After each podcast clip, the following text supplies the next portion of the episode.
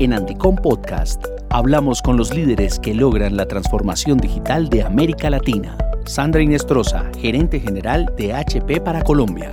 Si todos vamos trabajando en, en esa misma dirección, creamos un efecto multiplicador que realmente va a tener un impacto positivo. Germán Borromey, gerente general de Oracle en Colombia y Ecuador. ¿Quiénes son las personas que van a hacer uso de esas plataformas de acá a los próximos 10 a 15 años? Diana Barrero Sales, líder de investigación y sustentabilidad del Global Blockchain Business Council. Y es muy importante el, el, tema de negocios. Esta es una tecnología descentralizada y depende del poder de los ecosistemas. Abraham Martínez, director de operaciones de Microsoft para la región andina una empresa que en los siguientes dos meses no se monte en la visión de transformación a través de la inteligencia artificial es una empresa que va a estar rezagada uno o dos años muy pronto. Elizabeth Peña, líder de gobierno y relaciones con la industria de Ericsson. La banda de 6 GHz ahora es esencial para nosotros, para los operadores. Con tecnología 5G, tú puedes llegar a conectar ciudades más alejadas. Andicom Podcast disponible en tu plataforma de audio preferida y en andicom.co y andicom.mx.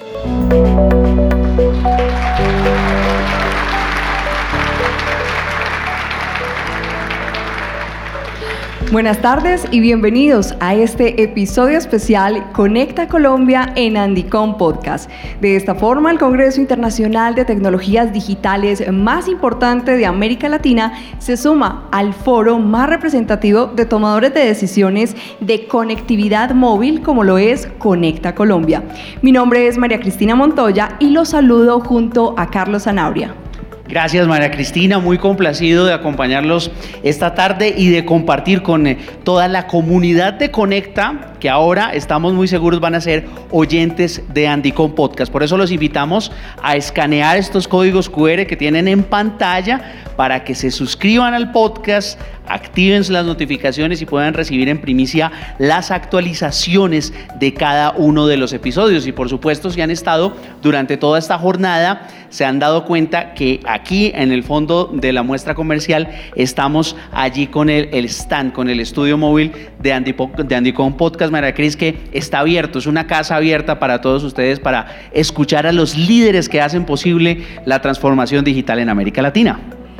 Claro que sí, Carlitos, como no, y es que desde la mañana hemos tenido invitados como Gabriel Jurado, que es el viceministro de Conectividad. También estuvimos con Juan Carlos Archila, presidente de América Móvil de Colombia, Alex Javier Blanco, presidente de ETV. También allí estuvimos con Saúl Catán Cohen, él es el alto consultor presidencial para la transformación digital, Néstor Gustavo Bergero Faustenili, eh, quien es el director corporativo de tecnologías de Claro.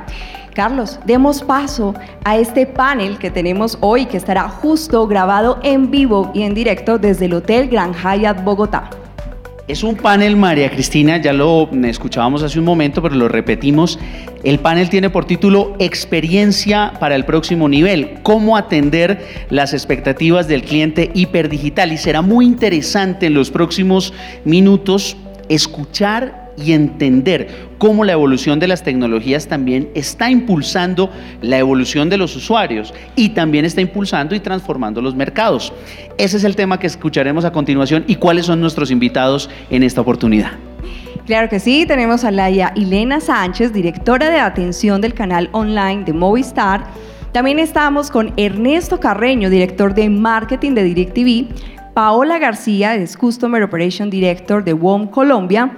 Y también está con nosotros Miriam Yolanda Chacón Gómez, directora de Experiencia de Clientes Claro. Mauricio León, gerente de canales de experiencia de ETV.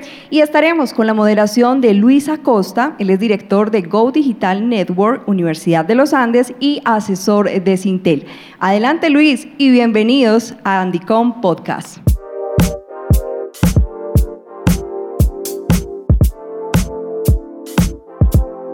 Vamos a hablar de experiencia, eh, Customer Experience, luego hablamos de User Experience, Employee Experience, Supplier Experience, de Employee Experience antes de ser empleados hablamos de Candidate Experience, cuando salimos de una organización hay que seguir conectados. Bueno, si salimos bien, ¿no? Porque si no salimos bien, pues, pero hay que seguir creando experiencias.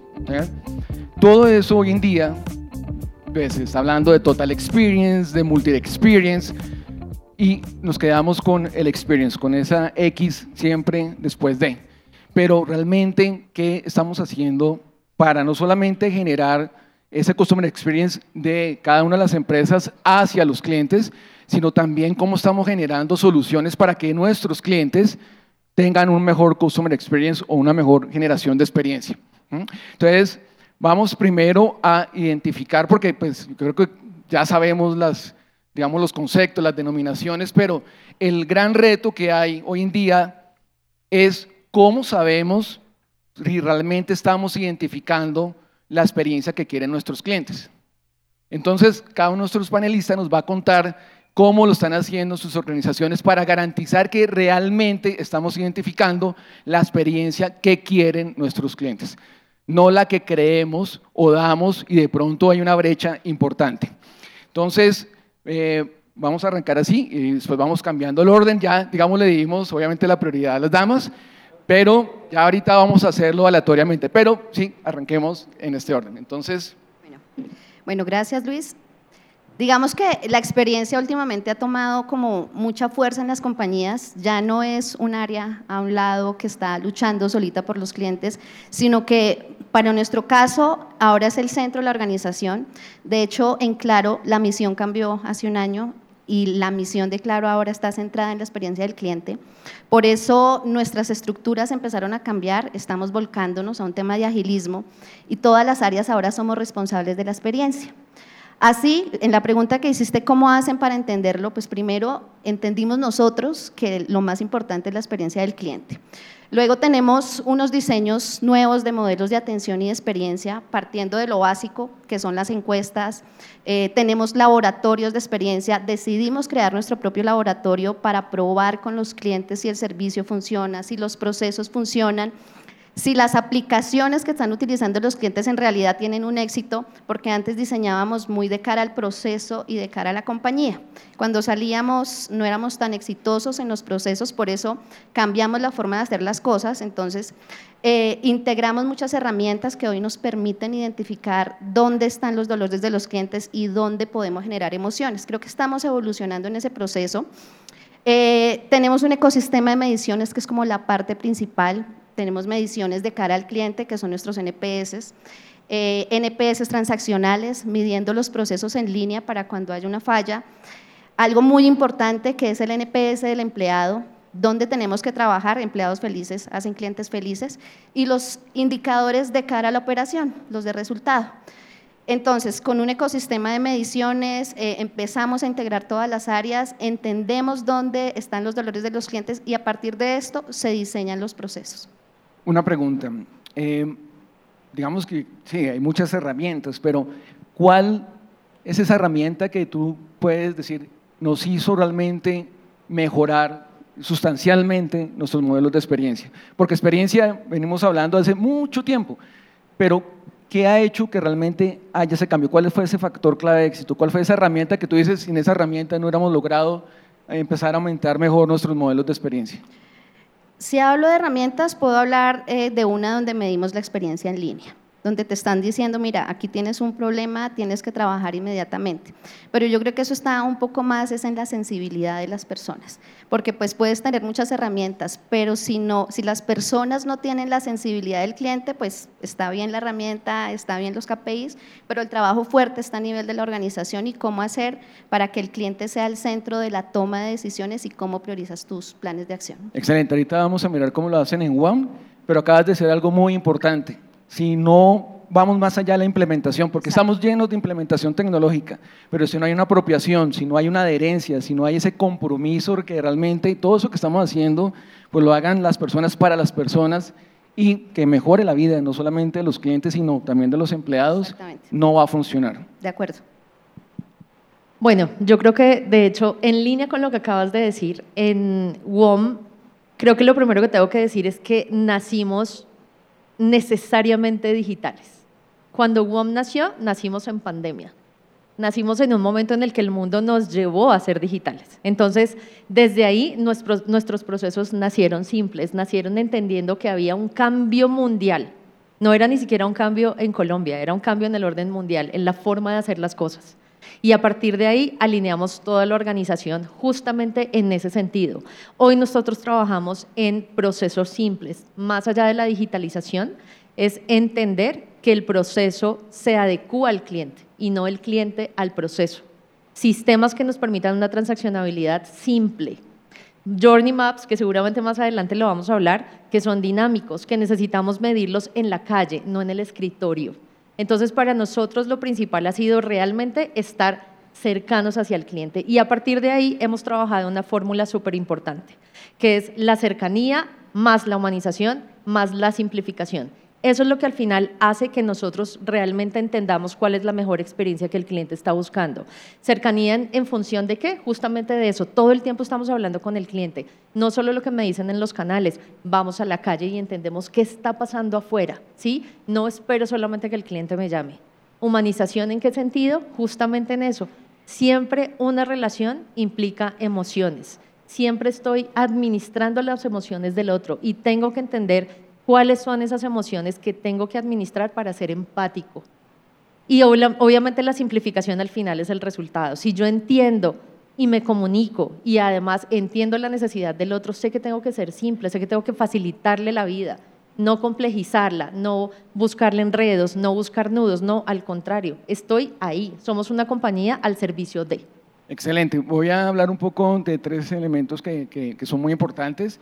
El tema de la alineación, por eso hoy en día arquitectura empresarial nos permite esa alineación, muy recomendable para que hayan arquitectos no solamente en las industrias eh, y en las telcos, sino pues en todas las empresas y en todos los modelos de negocio. De la simplificación, eh, cuando uno mira una presentación de 60 slides, ya uno sabe sin tener que hacer mucho análisis, ¿no? No hay que medir más de dos gotas de agua de mar para saber que el agua de mar es salada. Uno ya sabe que no hay un ADN digital en esa organización simplificar, mejorar, facilitar la vida a las personas. Hoy en día un estudio McKinsey nos dice que el 75% de los consumidores quieren una respuesta inmediata en menos de tres minutos. O sea, inmediata es solución. No que me repitan un guion bien bonito, sino que me lo solucionen. ¿Cómo estamos en ese tiempo? ¿Tres minutos o empezamos a ver que dura una semana un proceso? El modelo operativo nos va a ayudar precisamente a mejorar la experiencia. No tenemos que trabajar solo el front, hay que trabajar la conexión, la simbiosis con el modelo operativo. Y eh, lo que acabas de comentar del tema humano, ¿cómo podemos hablar de conocer nuestro cliente si no lo vemos? Si no vamos y compartimos. Las agencias de publicidad en alguna época mandaban a los creativos para durar seis, ocho meses viviendo donde pues están los consumidores. Ahí fue donde descubrieron, por ejemplo, cuando hace mucho tiempo, y voy a traer un poquito de historia de pronto, Ernesto, que es muy fuerte en marketing, nos traerá una historia, porque hay que aprender de la historia, era por qué los jabones líquidos en Colombia no funcionaban, los detergentes líquidos. Y descubrieron, eh, bueno, obviamente ya funcionan, pero estoy hablando hace mucho tiempo, es que yo soy generación de la guayaba, entonces por eso hablo de esa experiencia.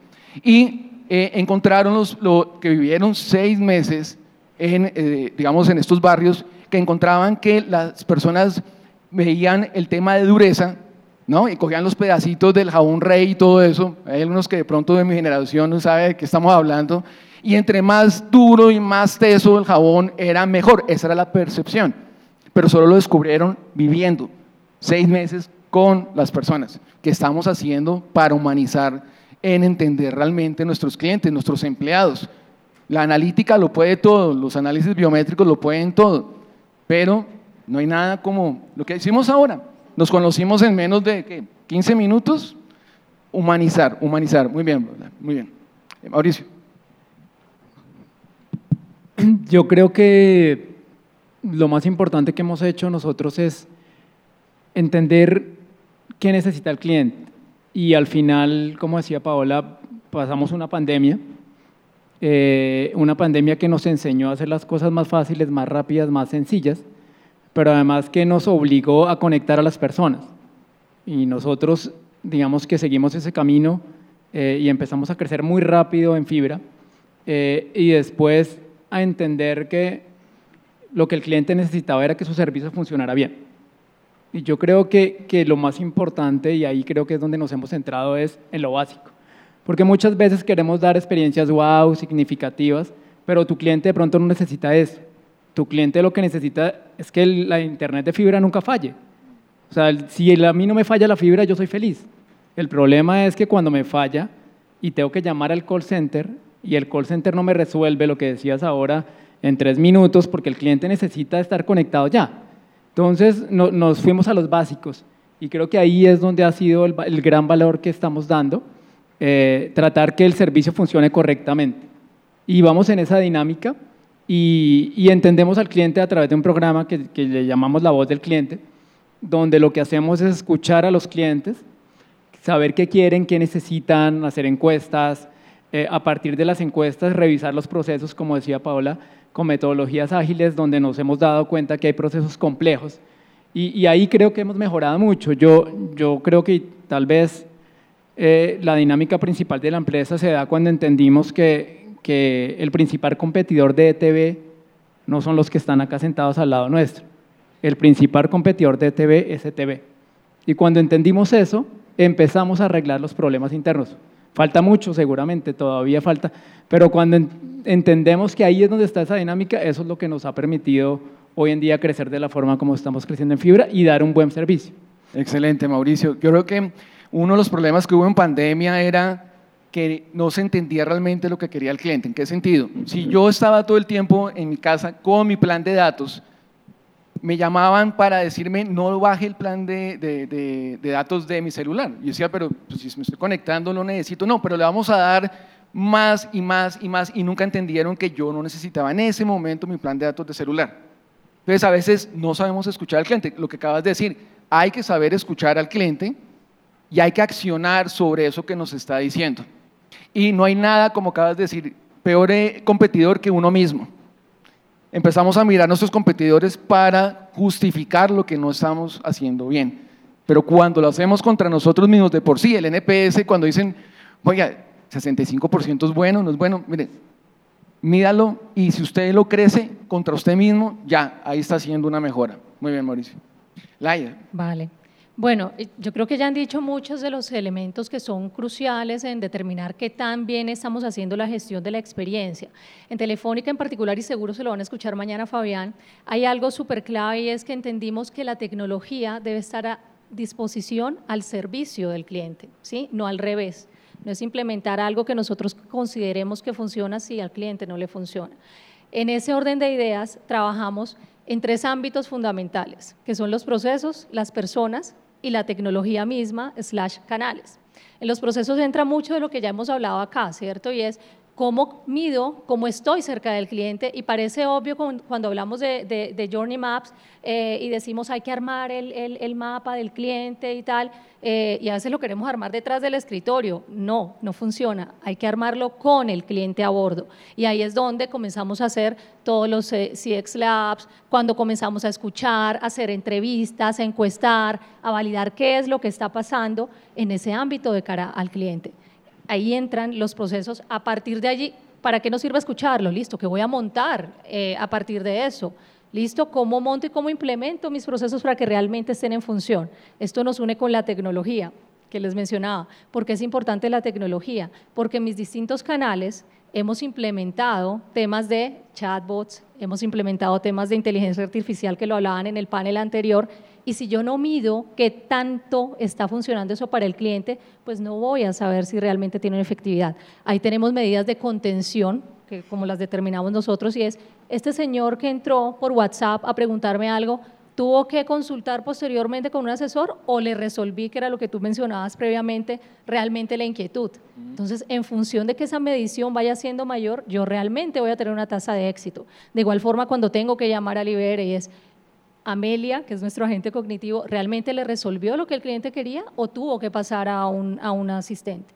Cuando lo atiendo a nivel de un asistente, tengo que medir un NPS transaccional. ¿Para qué? Para saber si realmente le solucioné, que también lo mencionaban previamente, la razón por la cual estaba el cliente llamando.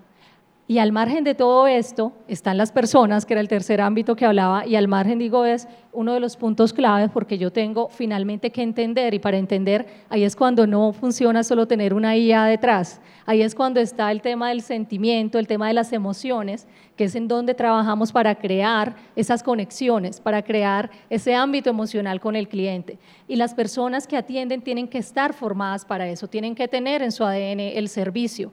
Y no estamos hablando de que el área de experiencia sea una en la compañía. Para nosotros es toda la compañía en función de la experiencia. Lo mencionaba Yolanda previamente, nosotros llevamos ya muchísimos años en el ámbito de agilidad, eh, tenemos trenes, tenemos, bueno, células de todo, y en cada uno de esos trenes y en cada una de esas células se respira servicio. No hay un producto que salga sin que tenga el check de la experiencia. No hay algo que no esté validado previamente para saber si le funciona o no le funciona de cara al cliente. Entonces, para nosotros, de nuevo, es súper clave poder medir y cada día, eh, que es otro punto clave, no se trata de implementar el proceso y dejarlo. Esto es un proceso de mejora continua. ¿Sí? No es algo que tú haces un día y queda estático. Tienes que irlo realimentando para que realmente tenga éxito, porque asimismo los deseos, las necesidades del cliente van cambiando. Lo hemos hablado, en pandemia surgieron unas necesidades muy diferentes a las que teníamos en los años previos. Ahora están surgiendo unas necesidades muy diferentes, entonces tenemos que estar allí entendiendo a nuestro cliente. Excelente. Antes de pasar a Ernesto, porque he visto cuando hablamos de NPS o de Journeys, hay expresiones de que están hablando. Levanten la mano los que tienen claro qué es un Customer Journey Map o un Journey Map. Ok, te vamos a explicar porque hay algunos que no levantaron la mano. Y para todos es claro el NPS, quienes entienden bien el concepto de NPS. Ok, entonces para los que no, porque la idea es que también entendamos dos elementos y dos herramientas y dos indicadores muy importantes. Cuando hablamos del journey, es cuál es esa travesía de interacciones y de experiencia que estamos generando nosotros con el mercado. Y uno determina primero a quién le va a hacer el journey map. A un cliente. ¿Qué tipo de cliente? Corporativo, persona natural, y ahí pueden salir miles. Entonces, cuando uno también pregunta cuántos journey maps tienen, no, tenemos uno. Mal. ¿Por qué? Porque cada uno de esos perfiles, de esos buyer persona, que es como yo determino y por eso se humaniza el buyer persona, que es un concepto técnico de ya no hablo del perfil y el segmento, sino le pongo un nombre. Yo ya no digo, es que el perfil de personas de estrato, ya eso se quita. Ya le ponemos nombre, Pedro, Pablo, Laura, y humanizamos y por eso los elementos de empatía, de ponernos en la situación del otro, generan esos modelos metodológicos. Entonces, primero, ¿a quién vamos a mapear? ¿Cuál es esa travesía definiendo las fases de? en cada una de esas fases qué actividades se hacen. Y todo eso hay que ir generándolo. Ahora, ya les voy a hacer una pregunta antes de pasar a Ernesto y es, ¿qué tan buenos son las encuestas? Porque alguien decía, hacemos eso en línea.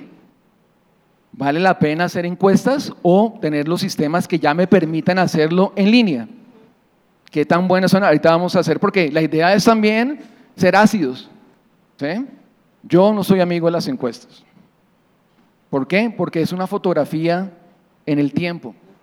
Hablaron de un tema muy importante, tiene que ser continuo. Esto no son proyectos, son procesos. La tecnología es un habilitador acelerador de todos estos cambios que hay que generar. ¿Listo? Entonces, las fases que yo tengo en la travesía de la interacción que yo hago como empresa con, esa, con ese eh, cliente, puedo hacer un mapa para empleados también para candidatos, para proveedores, porque dejamos la experiencia del proveedor por fuera. También son parte importante. Y después de eso determino el nivel de experiencia en cada una de las fases. Por eso hay que buscar esas experiencias wow. No necesariamente que yo esté satisfecho, por eso no hay que confundir los modelos de satisfacción con los modelos de experiencia. Yo puedo estar satisfecho, pero no estoy con una buena experiencia. ¿Por qué? Porque espero más. ¿Sí? Entonces, esas empresas que tienen altos niveles de satisfacción no necesariamente tienen altos niveles de experiencia. Se miden los sentimientos, estamos humanizando las metodologías. ¿Por qué? Porque yo puedo tener una buena experiencia, pero ¿quiénes de ustedes tienen mascotas? Y gatos. ¿Cómo es llevar un gato al veterinario? Es un show. Hacen show. ¿sí? Yo puedo estar satisfecho con lo que pasa en el veterinario, un buen veterinario, la experiencia, pero me genera angustia. Eso hay que medirlo. ¿sí? Y las encuestas no me ayudan a medir eso. ¿Cuántas veces nos preguntan, ¿te pasa algo? Y uno, no, no me pasa nada. La respuesta va a ser, no me pasa nada, pero sí sé que me pasa algo. Bueno, pero lo bueno del Journey Map es que no solamente mira la voz del cliente, sino después entra a mirar internamente. Y ahí es donde los journeys empiezan a volverse poderosos, porque conectan el front y el back office. Y yo sí puedo determinar qué fase o qué etapa del cliente que tiene una experiencia negativa, internamente yo qué estoy haciendo. Y ahí tengo foco para mejorar internamente. ¿Mm? Entonces, tenemos claro el Journey Map. Hagan un Journey Map para ustedes mismos, para sus vidas personales, porque estamos hablando aquí de transformar, pero hay que transformarnos nosotros primero, ser una mejor versión de nosotros. Hagan el Journey Map de ustedes como padres, como, pareja, para interiorizar. Y el tema del NPS es el Net Promoter Score o el índice neto de recomendación o de promoción. ¿Cómo se calcula? Usted le pregunta, y de seguro nos han preguntado, de 1 a 10, ¿qué tanto usted recomendaría WON? O Claro, o ETV, o Telefónica, o Digo. ¿sí? Si ustedes responden, les ponen una escala de 0 a 10. Si ustedes responden 9 o 10, queda en promotores.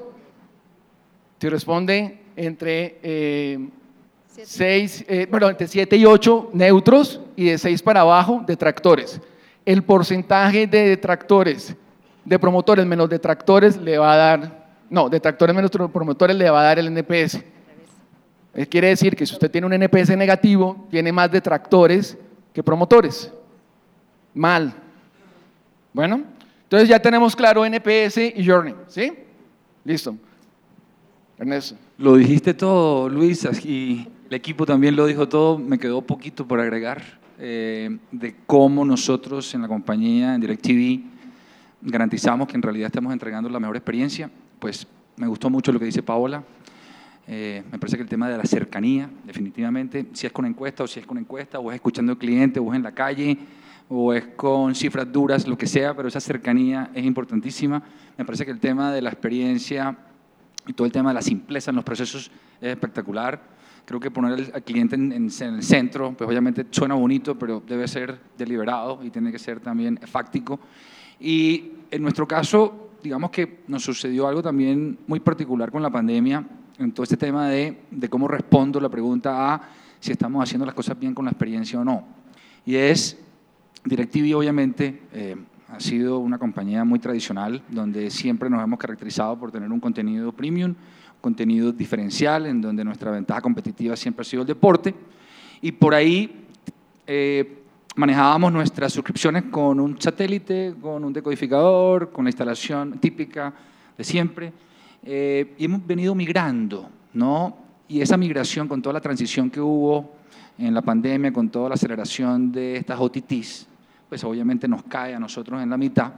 Y empezamos a migrar a un modelo de televisión digital esta televisión digital nos brinda la posibilidad de, además de todo lo que mencionó el panel, de cómo miden, de cómo garantizan que haya una experiencia eh, acorde con lo que la compañía espera, hoy nosotros tenemos la posibilidad de medir en tiempo real la usabilidad del producto. Antes no podíamos, antes era mucho más difícil saber qué está viendo un cliente. Entonces, para mí, si estamos haciendo las cosas bien o no, yo me subo un escalón, pregunto, bueno, ¿cuál es la propuesta de valor de mi producto? ¿Cuál es mi ventaja competitiva?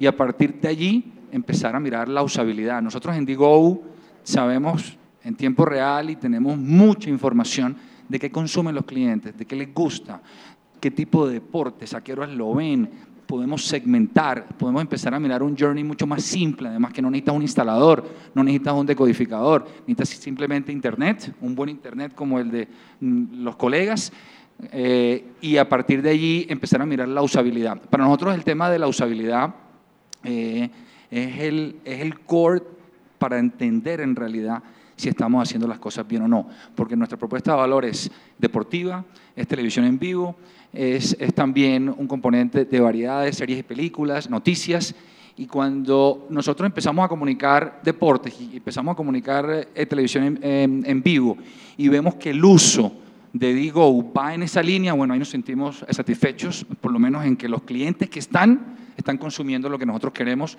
dentro de nuestra propuesta de valor. Entonces, creo que nos ha, nos ha dado una ventaja competitiva dentro de un entorno muy duro, porque hay muchos productos sustitutos, están los Netflix, los Primes, los, eh, los Paramounts, todos estos productos que la gente dice, bueno, ¿yo para qué quiero DirecTV?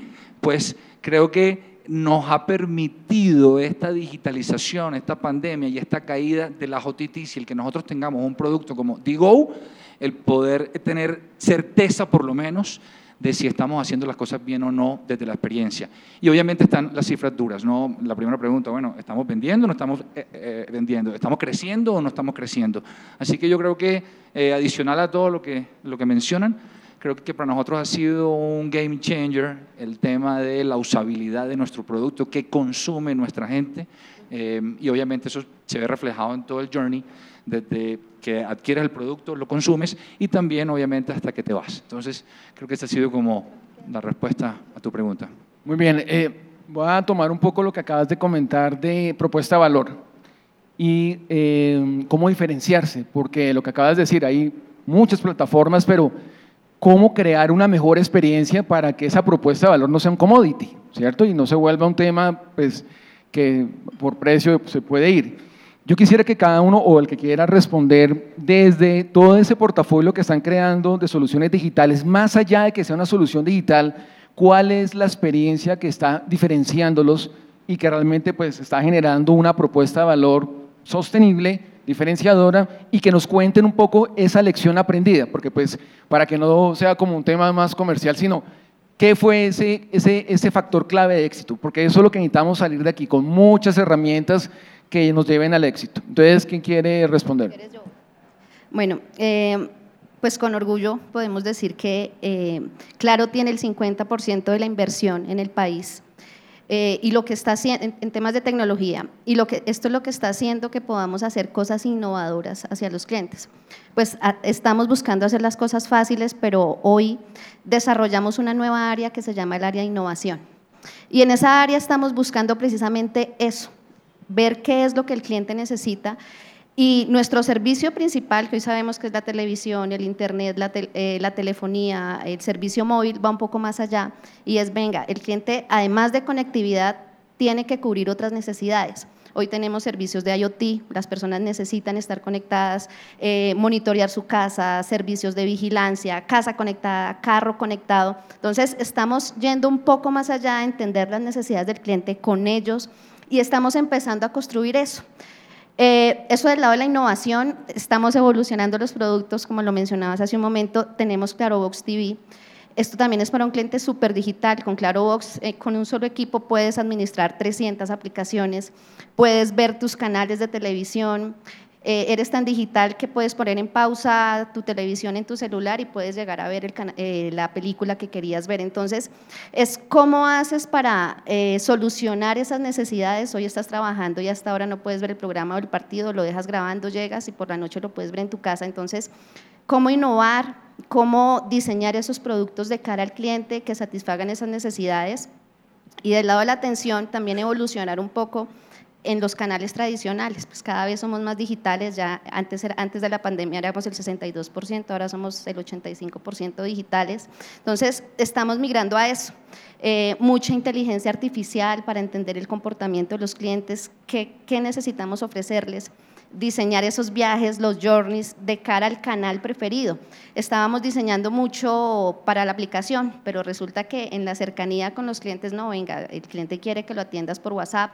¿Cómo haces para que los contactos sean muy rápidos? Entonces, eh, resumiendo, vamos a hacer productos de cara al cliente que sean muy digitales, que los productos nuevos nazcan digitales para que el cliente no tenga esfuerzo en cada uno de sus momentos de contacto y transformar los contactos que hoy son análogos a contactos digitales. Ok, eh, voy a aprovechar un poco que hablaba eh, Ernesto de el nivel de usabilidad. que se vuelve muy importante porque a veces si no tenemos ese indicador, pues es muy difícil entender si lo que estamos haciendo realmente tiene impacto. Entonces, quisiera eh, más de pronto de, que estén eh, comentándonos eh, el portafolio digital, que es importante, y sobre todo vamos a hablar un poco del tema innovación. Es, aparte de la usabilidad ¿qué, y el NPS, ¿qué otro? Los voy a retar, ¿no? Porque dijimos que íbamos a buscar indicadores para que todos ustedes se lleven más herramientas. Aparte de usabilidad y NPS, ¿qué otros indicadores consideran que es importante para poder mejorar y gestionar la experiencia? Yo creo que hay tres críticos. El tiempo de vida del cliente en la compañía. Sí. de eso depende si es o no rentable. El churn, si no están contentos, se te van. Y hay uno que estamos empezando a trabajar y es el tiempo en que empiezan a utilizar los productos, no el producto principal porque pues hay adicionales, Claro Video, Claro Música, Claro Pay, hay muchos beneficios que tienen las compañías, e, es súper importante medirlo porque no se pueden desarrollar productos sin que el cliente los utilice. Entonces podría decirte que esos tres son importantes además de los NPS y KPIs que normalmente conocen las compañías. Bueno, entonces mezclaríamos el de usabilidad con el tiempo, que me parece interesante, y, crear un indicador, el churn, y el tema del ciclo de vida o el, lifetime value del customer. Ajá. Muy bien. Yo realmente quisiera sumar a lo que acaba de decir Yolanda, que creo que al final los indicadores y las mediciones son muy similares. Em, no solamente medirnos el yo con yo, ¿sí? Es decir, las mediciones internas son importantes, por supuesto, son un termómetro y nos dicen hacia dónde tenemos que ir. Pero salirnos un poquito de esa caja y buscar indicadores que nos permitan medirnos hacia afuera. Eh, en el caso de WOM, eh, no sé si lo saben, pero acá se los cuento. WOM significa word of mouth. Entonces, para nosotros, el boca a boca es supremamente importante. ¿Sí? El voz a voz hacia afuera, esa medición de qué pasa afuera. Entonces, en ese orden de ideas, no solamente medimos los indicadores internos que ya estábamos hablando, sino que, por ejemplo, medimos uno que es el BCX. El BCX es una empresa totalmente independiente a nosotros no es contratada por nosotros, es una empresa totalmente independiente que mide las mejores prácticas de Customer Experience en, el país. Y no solamente te mide contra la industria, te mide contra el país. ¿Sí? Entonces te compara y te muestra cuáles son las mejores prácticas de experiencia en el país. Entonces te, te, saca de la caja y te pone a pensar diferente. Entonces, además de los indicadores internos, creo que es súper importante buscar cómo desde afuera tratamos de entender cómo estamos parados en el país o en la región, ¿sí? dependiendo de la posición de la compañía.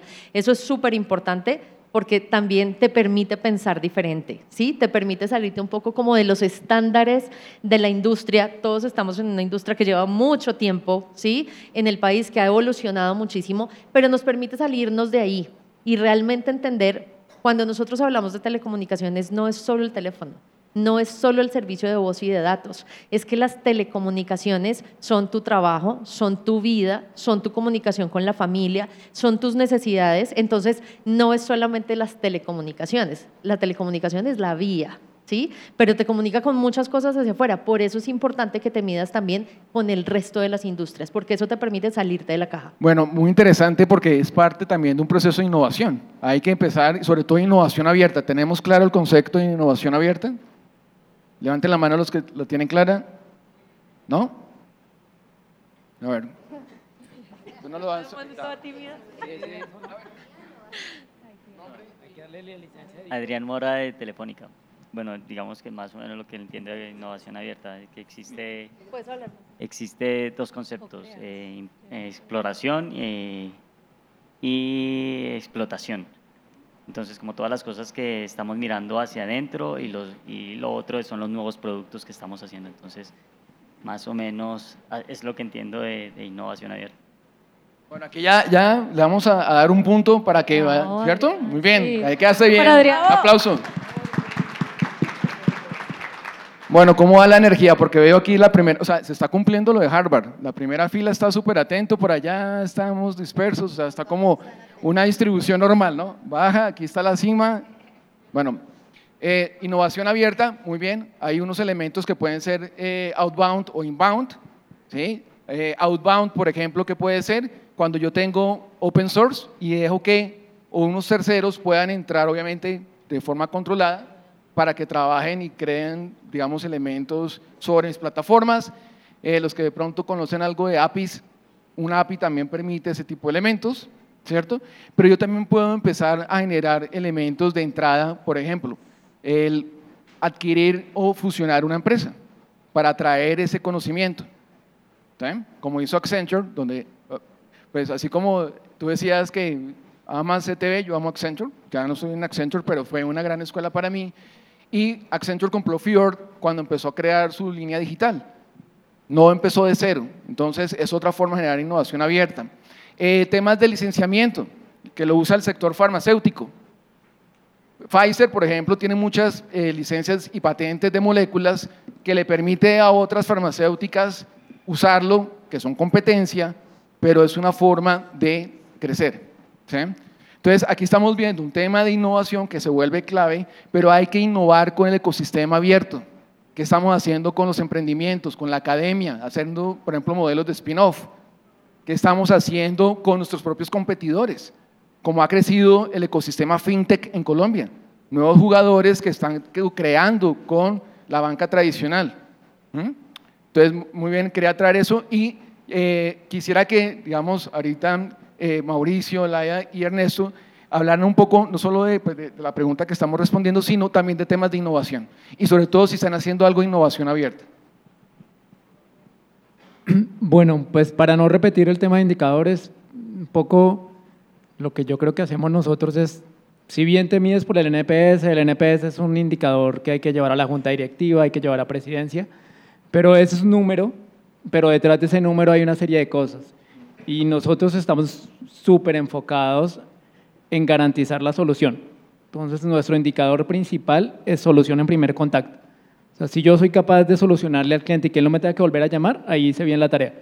Y eso es lo que estamos tratando de hacer. ¿Por qué? Porque hoy en día vivimos en un ecosistema complejo porque los clientes se contactan por diferentes canales. Entonces, el cliente llama al call center, escribe por WhatsApp, después vuelve a la tienda y al final si no logras esa omnicanalidad pues terminas teniendo múltiples contactos y soluciones diferentes. Entonces estamos muy enfocados en cerrar este ciclo y garantizarle al cliente que efectivamente le tenemos que dejar su servicio funcionando adecuadamente. Eso pues como para no, no repetir lo otro, porque pues todos vemos el chon, obviamente es el indicador principal, eh, y somos dolientes además todos del chon.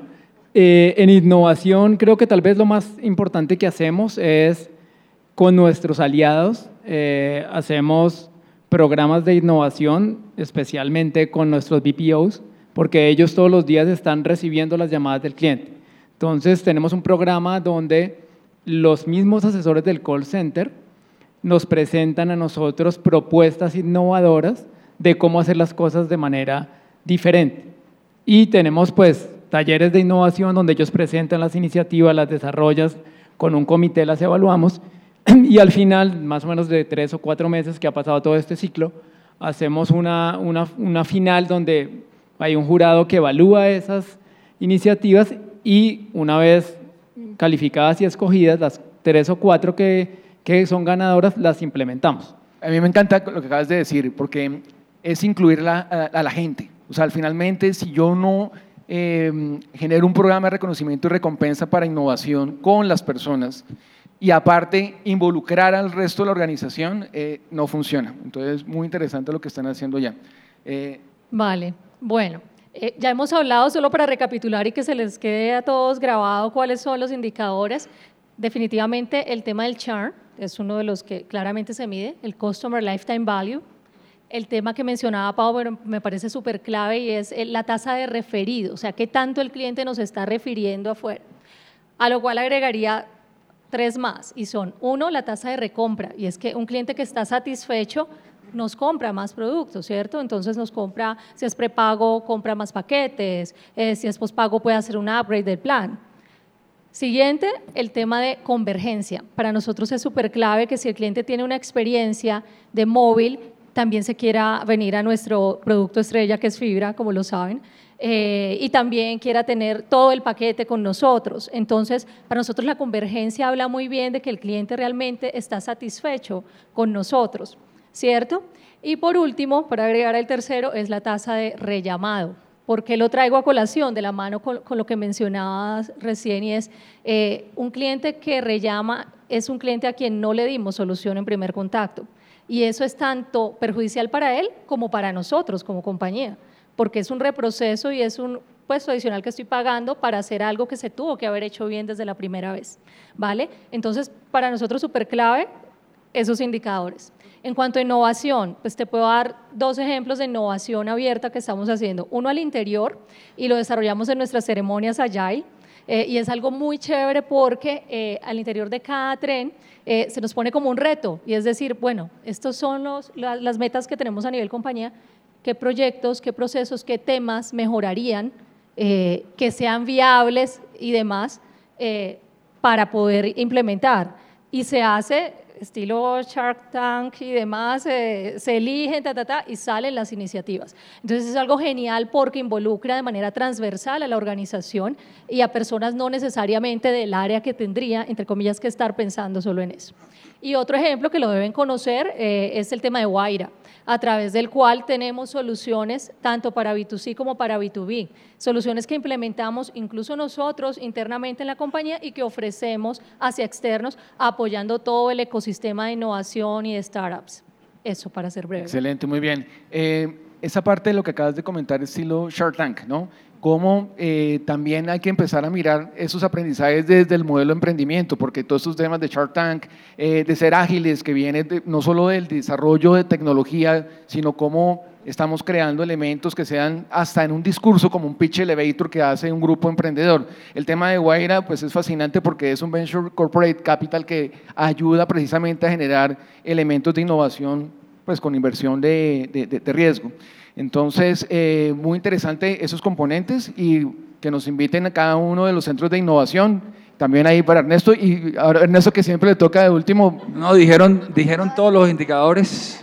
Eh, Cambiamos. Se los repasé y todo. Todos. Hubo uno hasta que, que, ni sabían que existían, que me parecen buenísimos, pero yo coincido, si en algo puedo coincidir es en el churn, definitivamente, pero dentro del churn hay un indicador que personalmente es el que más quiero, y es el que más mido y a veces no todo el mundo lo ve y es el que me da como el sentir de cómo están las cosas y son las intenciones de cancelación.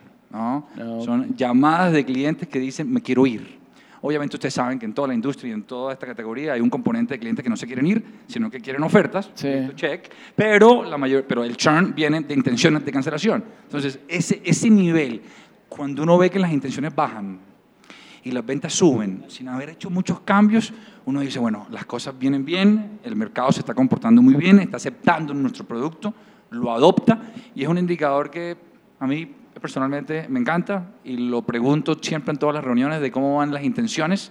Cuando trabajábamos con Mauro lo, lo mirábamos muchísimo y me parece que te da ese pulso pues, adicional a todo lo que dijeron. No quiere decir que este sea el más importante. Todo lo que dijeron, este en particular me gusta.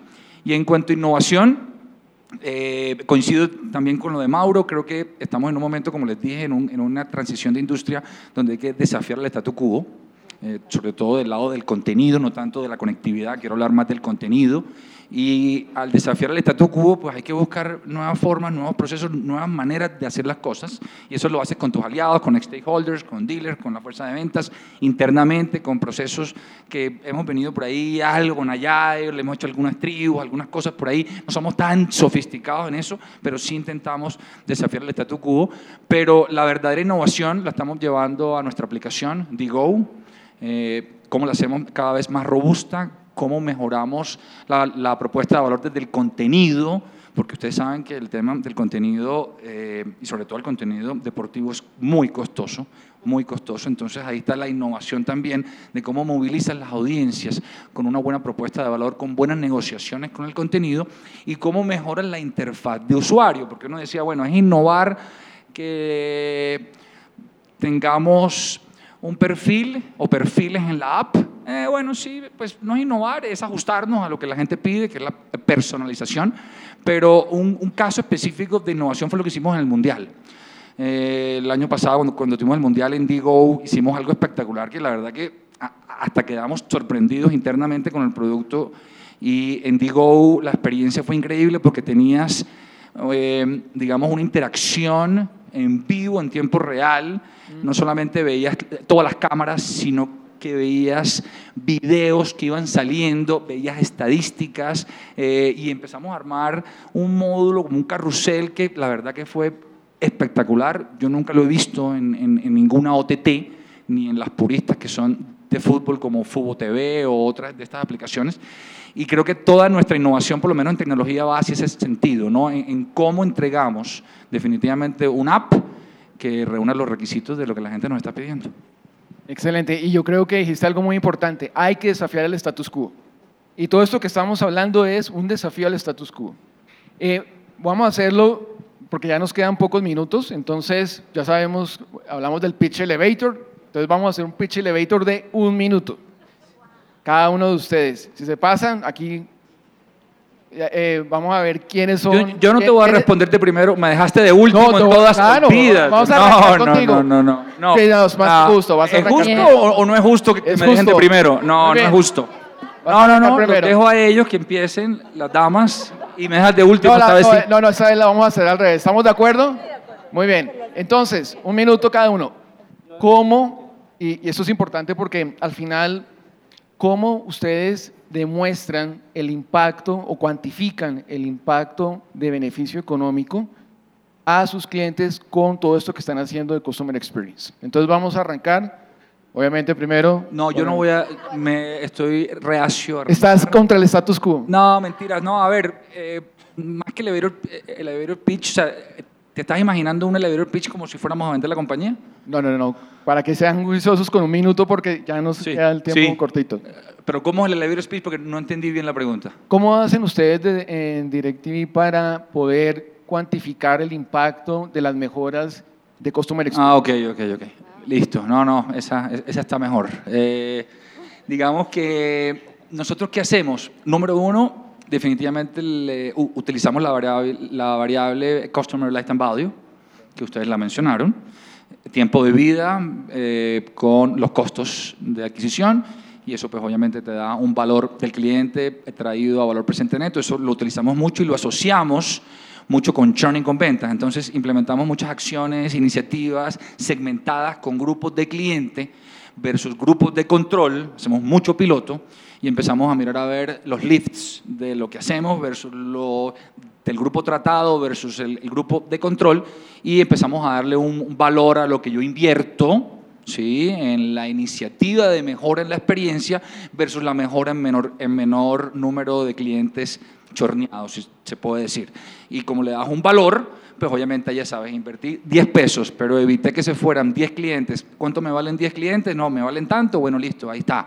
Y, digamos que esa ha sido la dinámica que siempre hemos tenido, tratar de tomar decisiones con base en revenues, con base en ROI, con base en Customer Lifetime Value. Hacemos muchos pilotos eh, y tratamos de que la conversación financiera no solamente sea del área de finanzas, sino que sea cross dentro de toda la compañía y tenemos como el signo peso estatuado. Obviamente sabemos que el signo peso viene de la, de la satisfacción de los clientes y de que los clientes no se vayan y que hayan menos intenciones de cancelación, pero típicamente lo manejamos así. Medimos mucho el Customer Lifetime Value de los clientes que son obviamente los que pertenecen a nuestra base y hacemos pilotos para desafiar ese statu quo con iniciativas en donde obviamente los financieros y el CEO y los accionistas quieren ver, bueno, eso está muy bonito, eso está romántico como hablábamos ahora, es lindo que el cliente esté contento, que le guste todo, pero bueno, ¿y eso cómo se mide, eso cómo se paga? Porque me estás pidiendo una inversión de tanto dinero en Haití, de tanto dinero en, en tales cosas. Entonces, creo que esa medición con, con pilotos, muy sencillo, así como suena, pilotos, grupos de control a segmentos específicos, es lo que nos ha servido para eh, medir si en realidad lo que estamos haciendo es costo efectivo. Excelente, ¿no? y me encantó lo que dijiste, que toda esa mentalidad de entender las finanzas es transversal. Y creo que hay que trabajar eso también en las organizaciones, no solo el tema de innovación, el tema de cultura y apropiación y, y adherencia y todos los, digamos, elementos que son parte de ir más allá de la implementación, sino el tema financiero, porque el Customer Experience no solamente generarle valor, sino también valor financiero a la organización. Y es que el Customer Experience cuesta, cuesta, mucho dinero. Pero ¿no? también traes cuando se hace bien. El tema es cómo lo justificas, que es lo que estábamos hablando un poco, ¿no? Pero ahí está el quid del asunto. ¿Ca- ¿Cada cuánto hacen ese ejercicio ustedes? Porque No, nosotros cada vez que, que tenemos, digamos, alguna situación de, bueno, eh, queremos mejorar el churn, eh, vamos a probar ciertas iniciativas en donde le vamos a mejorar a un segmento de clientes tal cosa. Mira, eso estamos en prueba y error Chévere. mensual. Eso es, eso es el día a día nuestro, de estar probando y probando y probando eh, y mirar a ver cómo se comportan unos grupos versus otros. Eso es una forma también de desafiar el status quo, empezar a hacer experimentación, no tener esos ciclos, porque ahora todo lo hacemos en un año calendario tributario y entonces si no queda dentro de ese, caño- eh, ese- año, empezamos a empujar las iniciativas, sino cuando y- se requiera. Y es que tiene un tema, porque muchas veces pruebas cosas que uno cree que van a funcionar y si no funcionan, pues es mejor probarlo antes de irte all in y invertir todo, pues digamos, una, tener una inversión muy fuerte. Entonces creo que el tema de pilotear, hacer experimentación, como lo dices, con segmentos, es clave para nosotros. Excelente. Laia.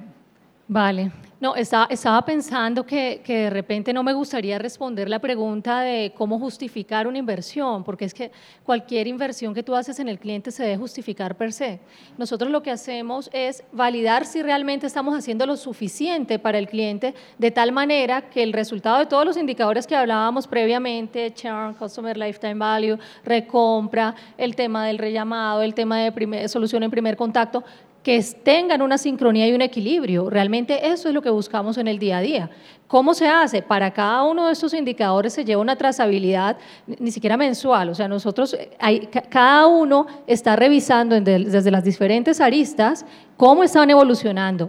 Debo decir eh, que si hacemos encuestas, eh, a pesar de que tenemos muchos temas de inteligencia artificial montados, speech analytics, speech miner, todo lo que hay detrás, para entender al cliente eh, yo siento que todavía es necesario escucharlo. Y esa escucha, más allá de la llamada per se que tú la tomas y tú dices, bueno, ¿qué pasó? Entonces coge el Speech Analytics, ah, sí, cancelación, el servicio, lo que sea. Cuando tú llamas al cliente, de repente te va a dar una tipología diferente a la que se había eh, escrito en el reporte. ¿Por qué? Porque de repente en ese momento el cliente eh, lo que tenía era una oferta eh, de otro operador y le daba pena decirlo, o lo que tenía era un problema de, de dinero eh, por la situación económica y le daba pena decirlo. Pero hay que entender eso. A partir de ese entendimiento es que realmente podemos generar planes de acción. Y va el segundo punto importante y es, además de esa medición constante de indicadores de manera transversal que hacemos, lo interesante del asunto es generar planes de acción para resolver las causas raíces de los problemas que están dando o que están, están generando que el señor se vaya, que el señor no recompre, que el señor quiera eh, hacer un downgrade de plan. Entonces, esas causas raíces las administramos desde las diferentes áreas de la organización. Y debo decir que hay que revisar el NPS cruzado y complementado con el ISC porque en el ISC vemos las dimensiones que están afectando. Entonces ahí yo veo si es un tema de servicio técnico, si es un tema de señal que está afectando, si es un tema de oferta. Veo todos los ámbitos que están generando afectación y con esa validación de cuáles son los cambios que está teniendo ese ISC versus el NPS, también puedo implementar planes de acción, planes de acción focalizados, segmentados y contundentes de cara al cliente. Y de nuevo, lo que decía previamente, es un proceso de mejora continua. Si no, no hay forma. Una cosa muy importante lo que acabas de decir, acción. Creo que nos estamos quedando en mucho indicador. Sí, Muchos sí. tableros de Power BI, tableros de No, control, de acción. gestión y poca acción. Muy bien. Total. Eh, Mauricio. Yo creo que, bueno, un poco para enriquecer el panel y no volver a decir lo mismo, porque creo que se nota que hemos trabajado juntos todos, entonces tenemos muchas formas de hacerlo igual. Pero yo, yo creo que hay dos cosas importantes en, en donde las compañías de- tienen que trabajar. Nosotros estamos eh, buscando un siguiente paso y es cuando uno identifica la causa raíz y ve dónde está el problema, muchas veces el problema fue generado por un área específica de la organización, llámese facturación, infraestructura o la que sea. Una de las formas de encontrar la rentabilidad de los proyectos es que el área responsable asuma el costo de lo que generó un impacto. Entonces, ¿hacia dónde debe ir la experiencia? A llevar a que si el área de facturación, por, por ejemplo, cometió un error, no, salieron mal unas facturas y eso me generó un impacto, pues lo que me costó a mí la atención me la tiene que pagar el área de, de facturación. Y ahí es donde empieza toda la compañía a respirar y a transformarse hacia la experiencia. Eso me gustó y me llevo muchas cosas para mis clases de la universidad, pero esa está genial. Muy bien, porque es que es sensibilizar también que cueste claro. las áreas que no ven el front del cliente, pero que son importantes y que afectan precisamente ese front. Es un tema que cuesta, o sea, lo estamos empezando a hacer, lo estamos trabajando para construirlo, para implementarlo muy, muy pronto. interesante, porque eso sí es disruptivo, me parece muy disruptivo. Ah, después nos contarán cómo les ha funcionado, pero bien interesante. Y el otro punto, el otro punto también es lo que decía Ernesto ahora, o sea, muchas veces las iniciativas de, de, experiencia se ven como muy costosas para la organización. De hecho, atender bien a un cliente cuesta mucha plata. Eh, y lo hemos vivido, bueno, lo viví en DirecTV, que era un servicio espectacular, pero era muy costoso. Entonces, el problema es que las iniciativas de servicio al cliente empiezan a competir con las demás iniciativas de la compañía. Entonces, ¿pero por qué voy a hacer eso si con esto más bien lanzamos un nuevo producto o hacemos esto? Entonces, lo que nosotros hacemos es que peleamos por los recursos y la forma de pelear por los recursos es ver la rentabilidad de cada proyecto. Entonces, si yo soy capaz de soportar que debo hacer o implementar una herramienta como un bot eh, con inteligencia artificial para ir a una siguiente etapa, pues tengo que justificarlo.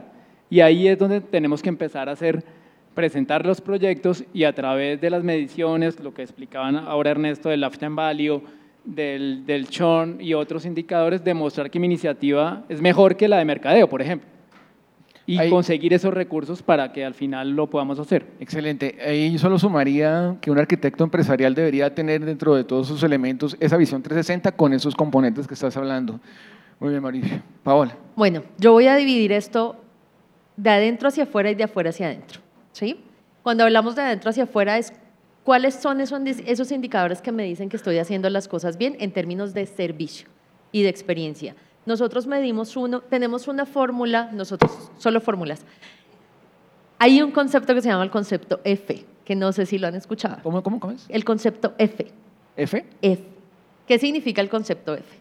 E significa eficiencia, es decir, que yo soy tan eficiente, tan responsable y tan honesto en cumplir la promesa al cliente que él no tiene que llamarme a preguntarme qué compró, qué activó, qué le di, qué le ofrecí. Esa es la primera. La segunda es, si me tienes que llamar ¿cierto? Que es la F. Yo estoy listo para atenderte. ¿Sí? En todos los canales, lo que necesites y con solución en primer contacto. Y la E al final es el efecto que generan las otras dos, que es el engagement, ¿sí? Que realmente genero una emoción tan positiva en el cliente que finalmente eso se traduce en la experiencia. Cuando vemos los números, los indicadores, ¿cómo se traducen? El primero es, si yo digo, no quiero que el cliente me llame a reclamarme o a preguntarme algo que yo debía haberle dicho. Entonces mi indicador es el BCI, es el Base Contact Index, ¿sí? Medir qué tanto el cliente me tiene que contactar para preguntarme algo, ¿sí? Ese es el primero. Eh, hoy tenemos el orgullo de tener uno de los mejores indicadores. Eh, ese es uno en términos de servicio y por supuesto los otros que ya hemos mencionado, el rellamado y demás, pero ese para nosotros es súper clave. Y hay otro que se suma a todo esto que es el indicador de quejas. ¿Sí? Y es un indicador además que está regulado y que seguramente todos los que estamos acá sentados sabemos de qué se trata. Si un cliente se queja, hay algo mal. Entonces, esos, esos dos indicadores, digamos, de adentro hacia afuera son muy importantes. De afuera hacia adentro, nosotros, WOM, estamos hoy en una etapa seguramente diferente a la del resto de la industria. Somos una compañía que está en crecimiento. Entonces, para nosotros el indicador del crecimiento de la base es supremamente importante. Por eso digo de afuera hacia adentro. ¿Eso qué significa? Que si la base está creciendo, los clientes están viniendo porque creen y yo estoy haciendo bien las cosas. Algo estoy haciendo bien que quieren estar conmigo. ¿sí? Entonces, para nosotros es súper importante. Eso sumado a que ya la operación rentabilice, que el ARPU vaya subiendo, que el cliente quiera comprar más, que ya no sea una línea sino sean dos, que quiera tener SBA. Entonces, yo digamos que lo sumo de esas dos formas, de adentro hacia afuera y de afuera hacia adentro. Ahí el Base Contact Index me parece buenísimo también para incluir los modelos de eh, experiencia de empleado, porque uno también podría, así como lo hace el cliente, pues también el empleado cuando tiene que hacer solicitudes reiterativas a un área. Entonces me parece interesante y suena, o sea, aquí nos vamos a llevar un resto de herramientas muy, muy chéveres. Así es, es que al final, por eso digo que de adentro hacia afuera, al final este es un indicador de toda la compañía. La, la, la compañía es una cadena de valor y todo lo que hagas no hay tarea pequeña en la compañía y en los procesos que al final no impacta al cliente. Entonces, ese es un indicador de compañía. No, y si no impacta al cliente, este es un proceso que toca sacar, porque quiere decir que no tiene sentido que esté. Exactamente. Muy bien, muy bien, Paola. Eh, Ahora estoy como Ernesto. No, mentiras. Resumiendo lo que decían eh, pues, mis compañeros de panel, nosotros pues, tenemos nuestro indicador de NPS como uno de los principales, pero sabemos que hay otros consecuencias. Entonces, tenemos unos ciclos mensuales muy parecidos también a lo que mencionaban. Y cada uno de los responsables de esos KPIs que apalancan el NPS tiene una rendición de cuentas, cómo me fue con mi FCR y con los puntos de contacto que más les duele al cliente. Tiempo de respuesta en visitas, tiempo de respuestas cuando hay fallos. Y eh, tenemos cada KPI con una participación específica en el NPS. Yo sé que si un KPI palanca se me bajó, el NPS se, va a tener una, una, afectación. Entonces, cada una de las áreas tiene su KPI que apalanca en el NPS y eh, el NPS es parte salarial de todos los empleados de Claro. Entonces, mm. estamos aún más motivados en trabajar en la experiencia del cliente porque pues si nuestro NPS sube, tenemos un motivador adicional. Si no sube, pues pasa lo mismo. Yo creo que el, reto más grande, y creo que ya ustedes lo resolvieron, es conectar precisamente las variables que afectan el NPS y aparte de eso que haga parte de, de, de, del componente salarial.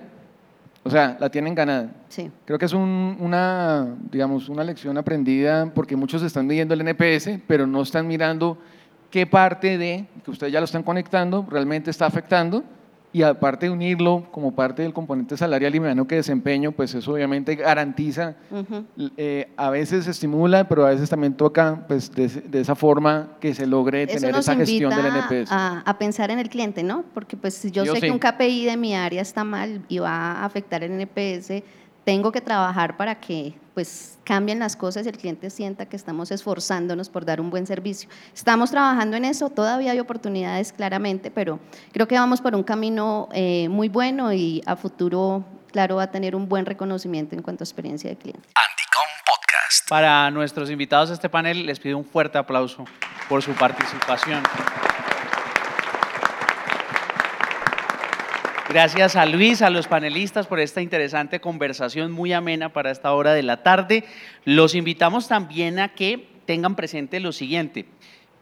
No olviden eh, registrarse, suscribirse al podcast, activar las notificaciones, la campanita y allí en unos instantes vamos a tener el episodio. También recuerden que en eh, el Congreso Internacional TIC, Andicom 2023. En sus dos ediciones tendremos una amplia agenda académica donde abordaremos las tendencias y aplicaciones de las tecnologías que están dando forma a los negocios en este año 2023 y tendremos por supuesto un especial énfasis en la evolución de la agenda de conectividad para América Latina. Los invitamos de una vez, agéndelo ahí en su celular, en, su, en sus eh, diferentes agendas Reserven las fechas, Cartagena de Indias del 6 al 8 de septiembre, Ciudad de México 21 al 23 de noviembre. Toda la información en andicom.co y andicom.mx. María Cris, vamos cerrando. Así es, Carlos, y a todos nuestros oyentes una invitación especial a compartir este episodio a través de sus redes sociales, corporativos y grupos profesionales. Recuerden que cada 15 días tendremos un nuevo episodio que será enviado en primicia a los seguidores de nuestra newsletter en LinkedIn, así que los invitamos de inmediato a seguir en esta página a Sintel y en esta importante red social además y estar muy atentos a, todos, a todas nuestras novedades. Las notas del episodio dejaremos los respectivos enlaces para que conecten con nuestras redes sociales y más contenidos de Andycom Podcast. Gracias por escucharnos. Hasta la próxima.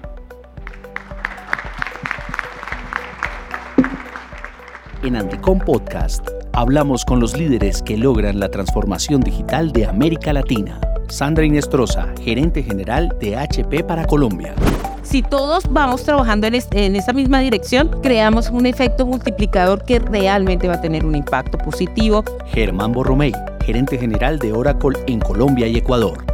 ¿Quiénes son las personas que van a hacer uso de esas plataformas de acá a los próximos 10 a 15 años? Diana Barrero Sales, líder de investigación y sustentabilidad del Global Blockchain Business Council y es muy importante el, el tema de negocios. Esta es una tecnología descentralizada y depende del poder de los ecosistemas. Abraham Martínez, director de operaciones de Microsoft para la región andina una empresa que en los siguientes dos meses no se monte en la visión de transformación a través de la inteligencia artificial es una empresa que va a estar rezagada uno o dos años muy pronto. Elizabeth Peña, líder de gobierno y relaciones con la industria de Ericsson. La banda de 6 GHz ahora es esencial para nosotros, para los operadores. Con tecnología 5G, tú puedes llegar a conectar ciudades más alejadas. Andicom Podcast disponible en tu plataforma de audio preferida y en andicom.co y andicom.mx.